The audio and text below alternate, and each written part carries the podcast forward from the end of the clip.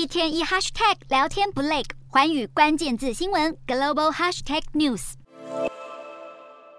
北约组织从十七号到三十号进行名为“坚定正午”的核武演习。这场演习期间不会使用实弹，地点位在比利时、北海跟英国的上空。总共有十四个国家，超过六十架各种类战机参与，包括美国的 B 五二轰炸机。值得注意的是，同一时间正在与乌克兰对战的俄罗斯也有核武演习展开。根据西方盟国消息，俄罗斯代号“雷霆”的年度核武军演包括实弹射击和战略武器部署，据传也调动了图波列夫一六零战略轰炸机。而根据新战略武器裁减条约，俄罗斯在试射此类飞弹前有义务要进行通知，但美方目前还没收到相关消息。虽然这次北约跟俄罗斯的核武军演都是例行性，但在乌俄战争下，情势格外紧张。白宫一再声明，目前没有普丁会动用核武的机对于俄方的核武演习，则表示五角大厦会密切观察任何异常。